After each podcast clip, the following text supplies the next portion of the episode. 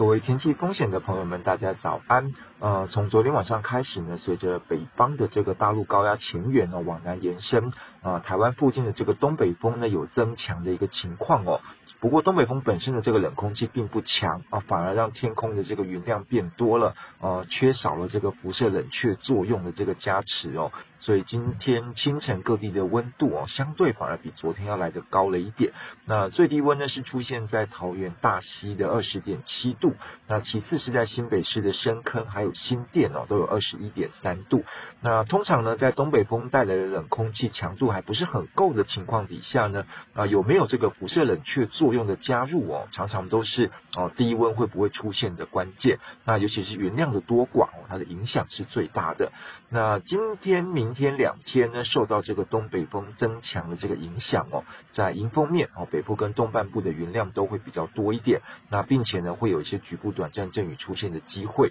那今天礼拜二哦，降雨是比较零星、比较少的哦，但是明天礼拜三，那水气呢会比今天要来得多，呃，整个降雨的情况呢，预期也会变得比较明显，那降雨的范围呢也会扩大。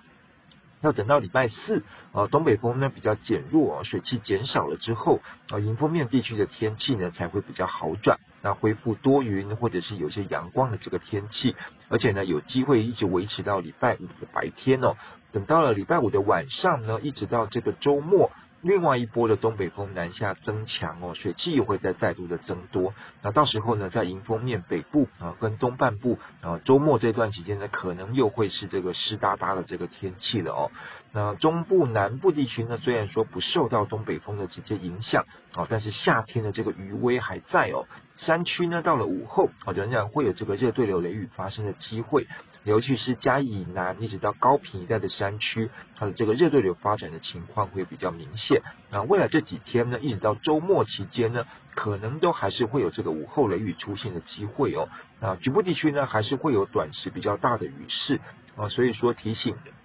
要前往中南部山区的活动的这个朋友呢，还是要特别注意这个中午过后天气的这个变化。那在温度方面呢，随着东北风的增强哦，虽然说冷空气并不足够哦，但是在北部跟东北部一带呢，白天的这个高温呢还是会下降的。啊，预期今明两天呢，在苗栗以北，然后一直到宜兰花莲一带哦，白天的高温预报呢，大概只有二十八到三十度之间。啊，虽然说礼拜四到礼拜五呢，可能呃又会略微的回升到三十度上下，但是很快哦，到了周末的时候，呃，随着另外一波的东北风南下，而且有可能会下雨哦，所以在苗栗以北哦，一直到宜兰花莲一带的高温呢，又会降到只有二十七到二十九度。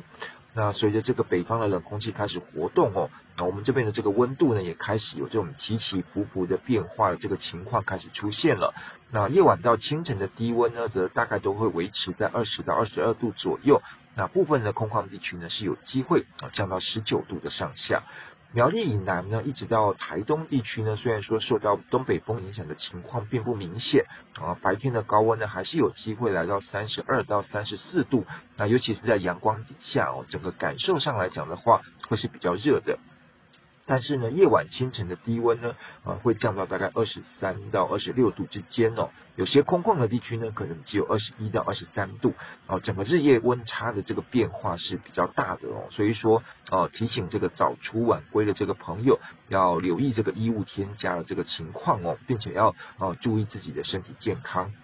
目前呢，在菲律宾东方海面呢，还是有很多的这个热带云簇在消长。未来的确呢，还是有机会会出现新的这个热带扰动的发展。哦，但是会不会接近或者是影响台湾的天气呢，还是有很大这个变数哦，有待后续的观察。那在有比较明确的预报资讯之前呢，其实都不需要太过担心。那也提醒您呢，要持续注意最新的这个天气预测的讯息。好，以上气象呢是由天气风险吴胜宇提供，谢谢大家。